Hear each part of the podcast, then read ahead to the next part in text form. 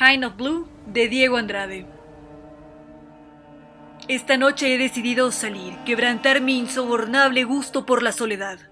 He buscado un pretexto para abandonar la comodidad de este viejo apartamento y pienso que hoy voy a encontrarlo. Soy un músico solitario, un saxofonista excesivamente metódico, casi perfeccionista. En mi prolijidad casi obsesiva, intento encontrarle sentido a la existencia. Busco como un explorador esotérico esa magia y sabiduría que esconden los sonidos y los símbolos musicales. Confinado al décimo piso de un enorme edificio, vivo en una zona periférica de la ciudad, una metrópoli como cualquier otra en el mundo.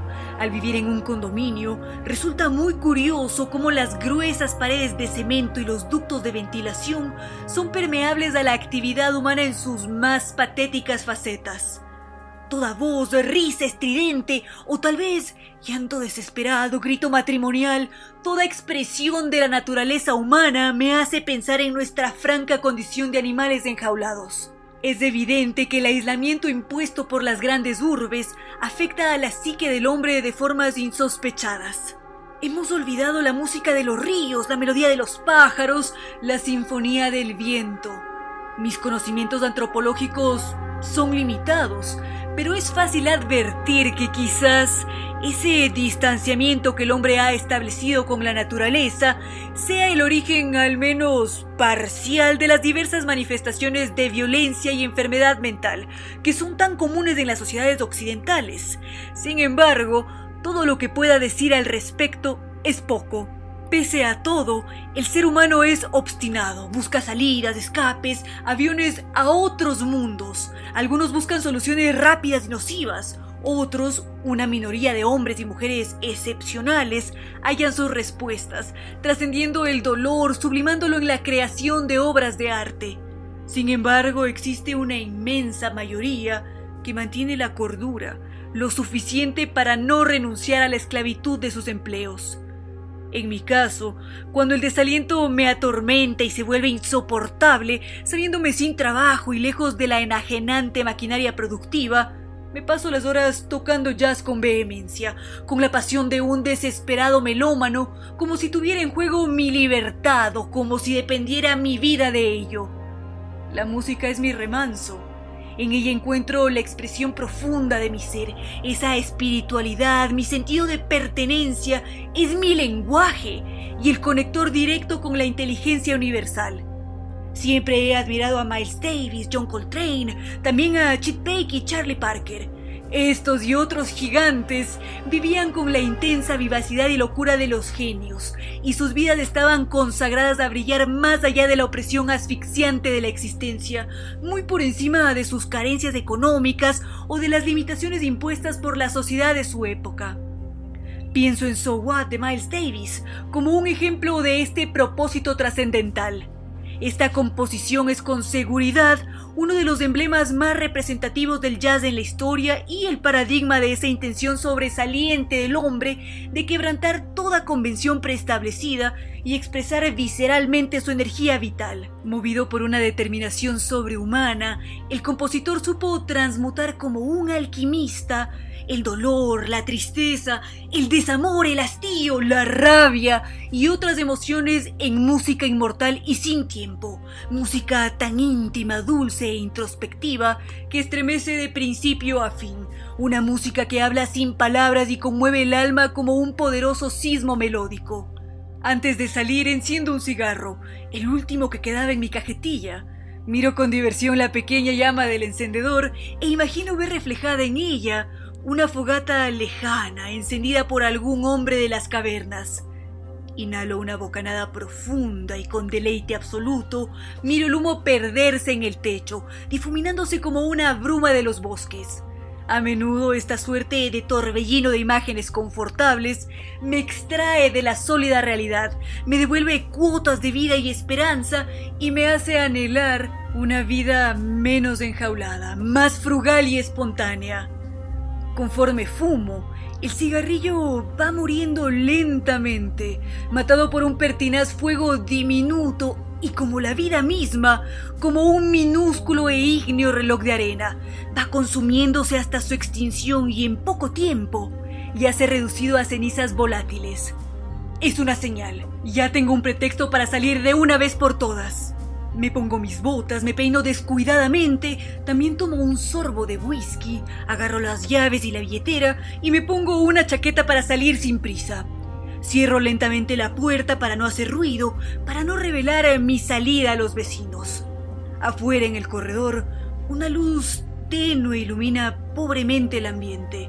Se escucha alguna voz y unos pasos cortos y luego silencio. Tomo el viejo ascensor del edificio, ingreso en su oxidado y maltrecho interior. Aprieto el botón que me llevará a la planta baja y detrás de mí, con mucho esfuerzo, se cierra la puerta plegable, cuyo crujir metálico y ronco anuncia mi descenso. Esta enorme canasta maltrecha que funge de elevador agrava mi necesidad de libertad conforme pasan los segundos. Mientras bajo hacia los pisos inferiores, puedo distinguir intermitentemente por la estrecha ventana la ciudad y sus luces, tan numerosas, lejanas y tumultuosas que a veces quiero imaginarlas como estrellas de una desordenada galaxia. Sin embargo, es inevitable que me embargue cierta tristeza al pensar cuánto se ha velado el cielo nocturno en nombre del progreso. Cuán doloroso es ser consciente de que ese resplandor naranja nada tiene que ver con los cielos nítidos de las selvas o de los páramos, donde las estrellas brillan sin obstáculos. La espera por salir se me hace insoportable, pero finalmente llego a la planta baja. Salgo del ascensor como si escapara de una prisión, abro el pesado portón del edificio y al tomar contacto con la calle experimento un alivio indescriptible. Mi cuerpo cálido choca con el aire frío y húmedo del exterior. Debido a ello, introduzco mis manos en los bolsillos y escondo el cuello en el abrigo en un ademán de protegerme del viento. Finalmente, me pongo en marcha. Afuera las calles lucen vacías. Las personas guarecidas en sus mansiones o en sus tugurios huyen de la noche. Es como transitar por un mundo en el que todos han desaparecido. Sin embargo, tengo que decir que esta calma, esta sobrecogedora ausencia del ser humano propia de las altas horas nocturnas, me fascina.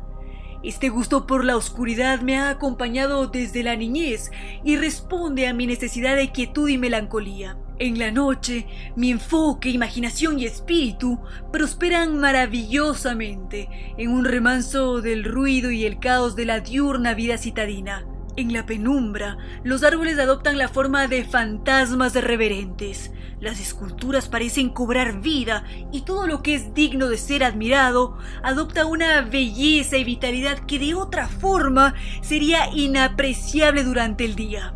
En franca rebeldía con mi ciclo circadiano, me uno a la noche con placer para ser parte de sus formas. Cruzo la calle y me planto en la primera esquina de la cuadra. Desde allí Intento distinguir si el letrero luminoso de la licorería está encendido. Ajusto la vista para encontrar dicha luz, me limpio los lentes, me los vuelvo a poner, pero no puedo ver bien. Cierta opacidad del ambiente disminuye mi agudeza visual. De todos modos, tengo que caminar y sigo a paso tranquilo unos 100 metros más adelante. Al llegar compruebo mi sospecha. La tienda está cerrada. Quizás su dueño está enfermo. Recuerdo que hace tiempo me había hablado de una úlcera duodenal que podía complicarse tarde o temprano. Yo le había advertido gentilmente que por el bien de ambos y de todos sus clientes debía cuidarse, no usar aspirina por molestias banales, no beber café en exceso y seguir estrictamente las recomendaciones de su médico. Pero a fin de cuentas, ¿quién era yo para darle consejos sanitarios a otro hombre? No soy médico y mis hábitos en sí mismo nada tienen de saludables. En fin, la ausencia del vendedor supone que siga buscando mis cigarrillos en otro lugar, pero esta vez más lejos. Si de verdad deseo obtener mi recompensa, tengo que caminar en línea recta del otro lado del gran parque de la ciudad. Esto es a varios kilómetros de distancia, donde el micromercado más cercano debería estar abierto. ¿Realmente vale la pena caminar tanto por unos cuantos cigarros? Me pregunto sintiéndome un insensato. Sin embargo, lejos de toda reflexión concienzuda, la respuesta es que sí, y soy obstinado en defender mi expedición nocturna. Me recuerdo a mí mismo que más allá de buscar unos tabacos, en el fondo me mueve una intensa necesidad de comunión con la noche, una búsqueda personal que es casi sagrada. Son las 10 en mi reloj de pulsera.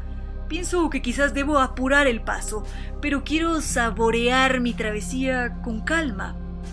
Decido a caminar lo que fuera necesario, cruzo la avenida para llegar hasta el enorme parque central. Como en toda ciudad, la presencia de estos jardines artificiosos responde a la necesidad imperiosa del citadino de sentirse silvestre, fuera de su pequeño ámbito domiciliario, como si el recuerdo del primitivo cazador-recolector de hace miles de años que todos llevamos dentro pugnara por un minúsculo pedazo de bucólica libertad en un mundo altamente sofisticado. Ya en la entrada del parque me recibe un gigantesco cuya inmensa altura y magnificencia me estremece e inspira un respeto profundo y devocional.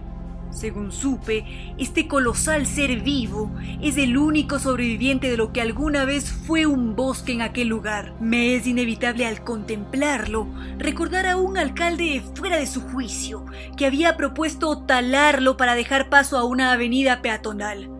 Sintiéndome profundamente ofendido por este planteamiento destructivo, muy típico de los burócratas modernos, decidí unirme a una marcha de ecologistas, que no con pocas dificultades logró impedir su derribamiento.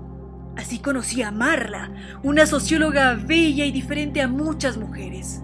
A veces me llega su recuerdo a la memoria, sobre todo cuando veo a alguna mujer de cabello corto como el que ella lucía, o cuando veo esos zapatos gruesos en las vitrinas, aquellos que suelen llevar los electricistas y que ella usaba, según decía, para caminar eficientemente por el asfalto y para patear las entrepiernas de los delincuentes. Amaba caminar, perderse en las calles y los mercados, hablar con los mendigos, los locos y los ebrios.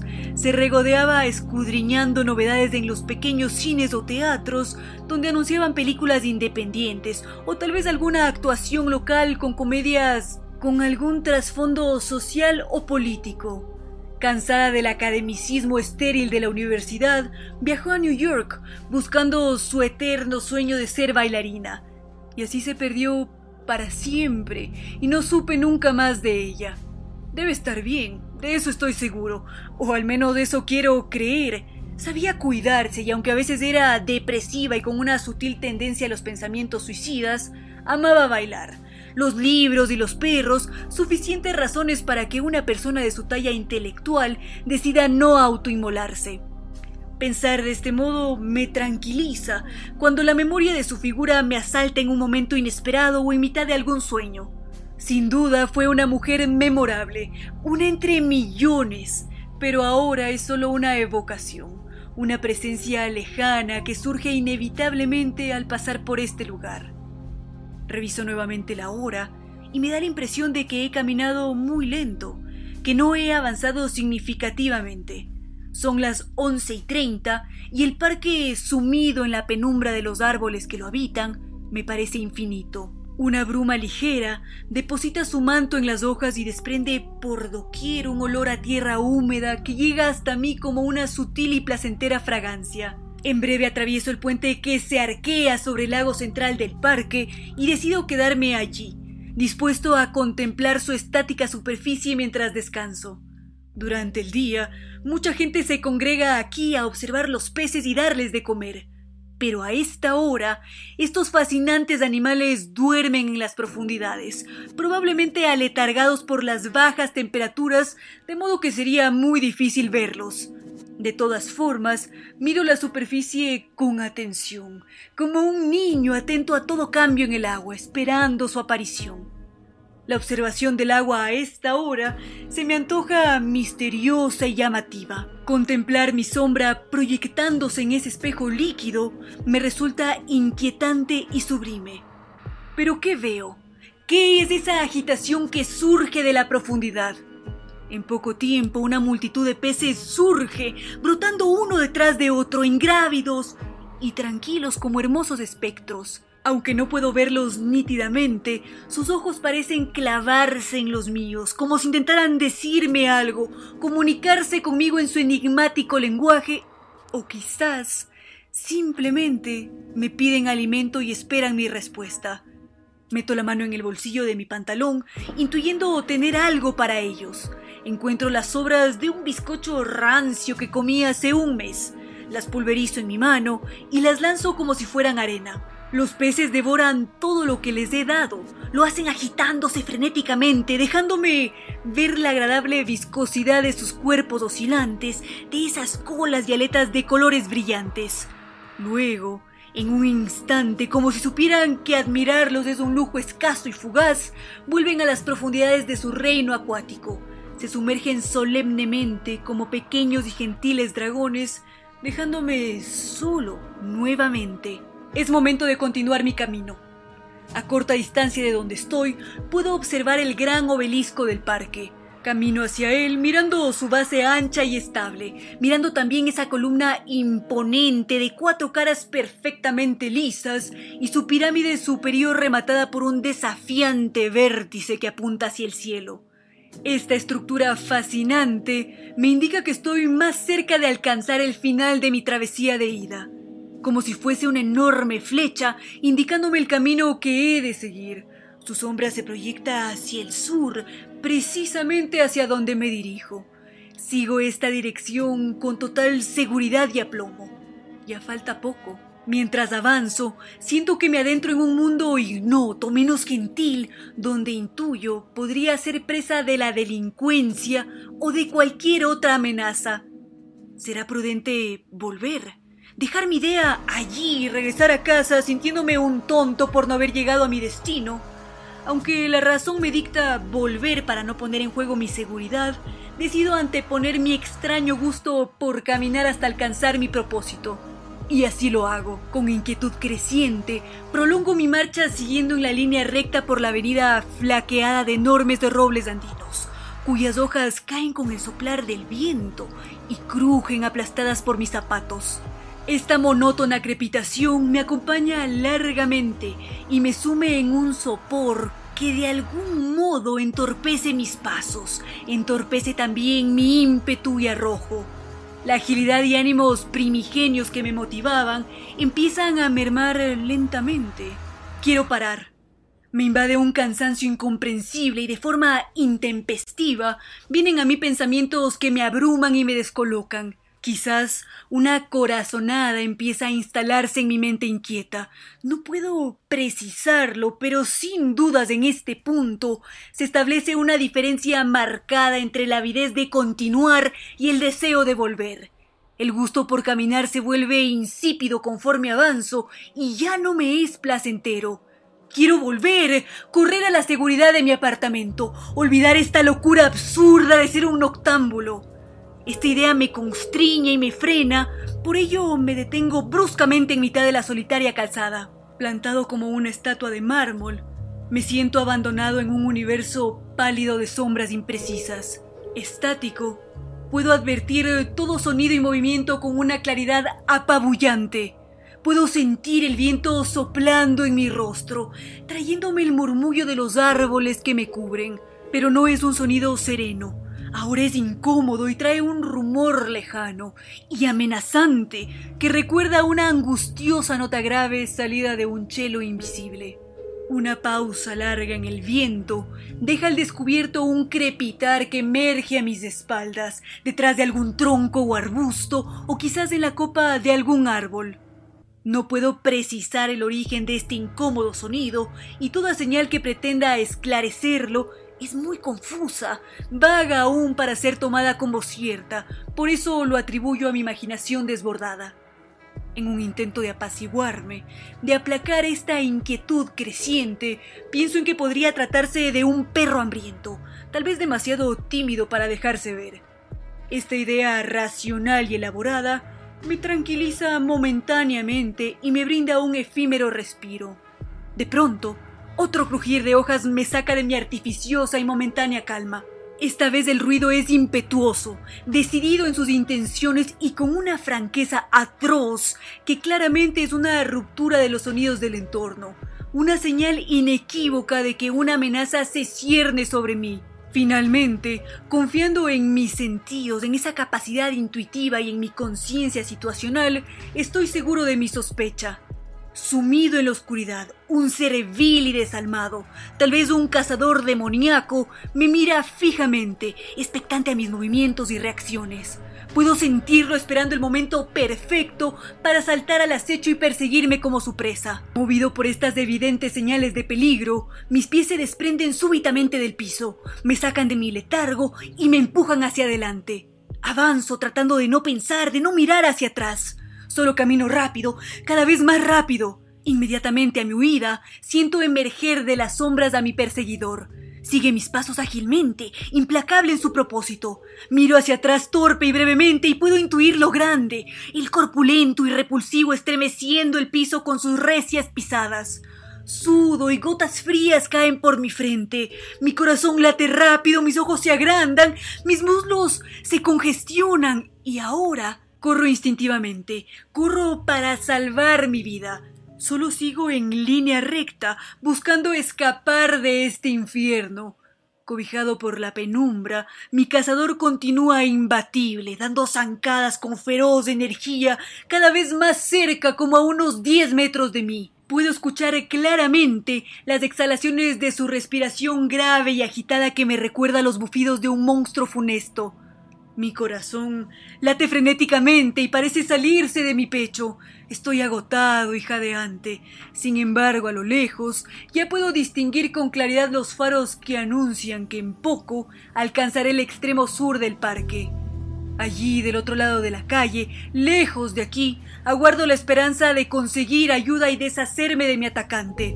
Confío que esta carrera siniestra, esta persecución terrorífica, llegará a su fin pero las piernas me fallan irremediablemente. Mis pulmones de fumador no aguantan más. Soy como una máquina averiada. El agotamiento me ha vencido y aunque corro por salvar mi vida, como un venado que ha sido perseguido y acorralado, la gran sombra me ha alcanzado. Siento su aliento detrás de mí y su mano horripilante extendiéndose muy cerca de mi cuello, cada vez más cerca. Mi cuerpo se crispa de espanto. Un estremecimiento me recorre la columna vertebral, eriza mi cuerpo y me siento desfallecer. Pese a todo esfuerzo, creo que finalmente he perdido. De repente, extrayéndome de aquel fatídico escenario, de la forma más violenta y sorpresiva posible, mis pies dejan de pisar la tierra y caigo largamente en un foso del cual no me he percatado.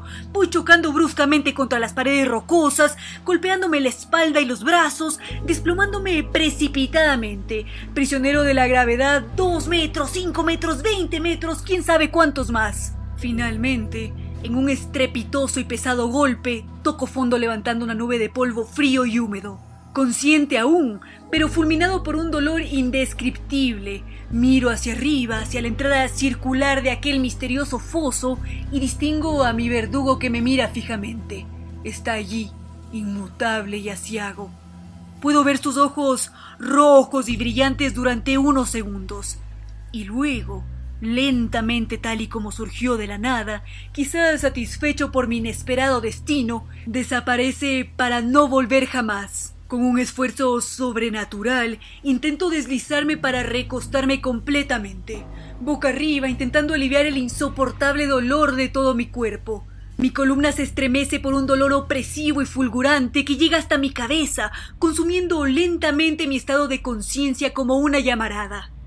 Infinitamente sediento, remojo mis labios con mi lengua y solo me lleno de un sabor a sal y sangre caliente que de algún modo me resulta placentero y me distrae de mi sufrimiento corporal. Agotado, miro hacia arriba nuevamente, hacia el cielo donde distingo una estrella solitaria y tenue, y en su contemplación mis ojos se cierran y me abandono en un sueño de imágenes mezcladas. En ese sueño me sumerjo en un mar profundo de intenso color azul, lleno de corales, habitado de extraños y hermosos coloridos peces. También hay algunos cangrejos rojos y brillantes, tortugas marinas de ojos hermosos y serpientes moteadas blancas y grises que danzan espléndidamente frente a mí. Antes de morir, en ese profundo mar azul que en realidad es este insólito y frío foso en el que he caído, creo distinguir con majestuosa claridad ese melancólico y dulce sonido de una trompeta cuya música me resulta celestial y deliciosa. Sí, es So What. Sin duda lo que escucho en mi mente moribunda es esa obra de jazz tan preciosa como un diamante, acunando con su resplandor mi muerte inevitable. La música me envuelve, me acaricia su cadencia, sus notas altas y bajas, avanzando y retrocediendo como pujantes mareas. Me llena su ternura azul, su universal lenguaje que va más allá de todo idioma y de toda raza. En mitad de esta narcosis natural, advierto que esta tregua encantadora y gloriosa en la que soy infinitamente feliz empieza a desvanecerse, y junto a ella mi cuerpo y mis sentidos van abandonándose en un letargo progresivo, incontenible. Lentamente, mis oídos pierden su agudeza, la melodía va disipándose, extinguiéndose como un sol que se apaga hasta desaparecer en el vacío. En poco tiempo, transportado a los umbrales de la existencia, donde la muerte se advierte franca y espléndida, ha desaparecido la sed, el frío y el dolor. El miedo ha dejado paso a una paz inagotable, absoluta, que me inunda más allá de lo corpóreo. Al final de este tránsito asombroso, todo se reduce a una quietud definitiva. Se reduce a un silencio apacible, a un eterno silencio pintado de azul.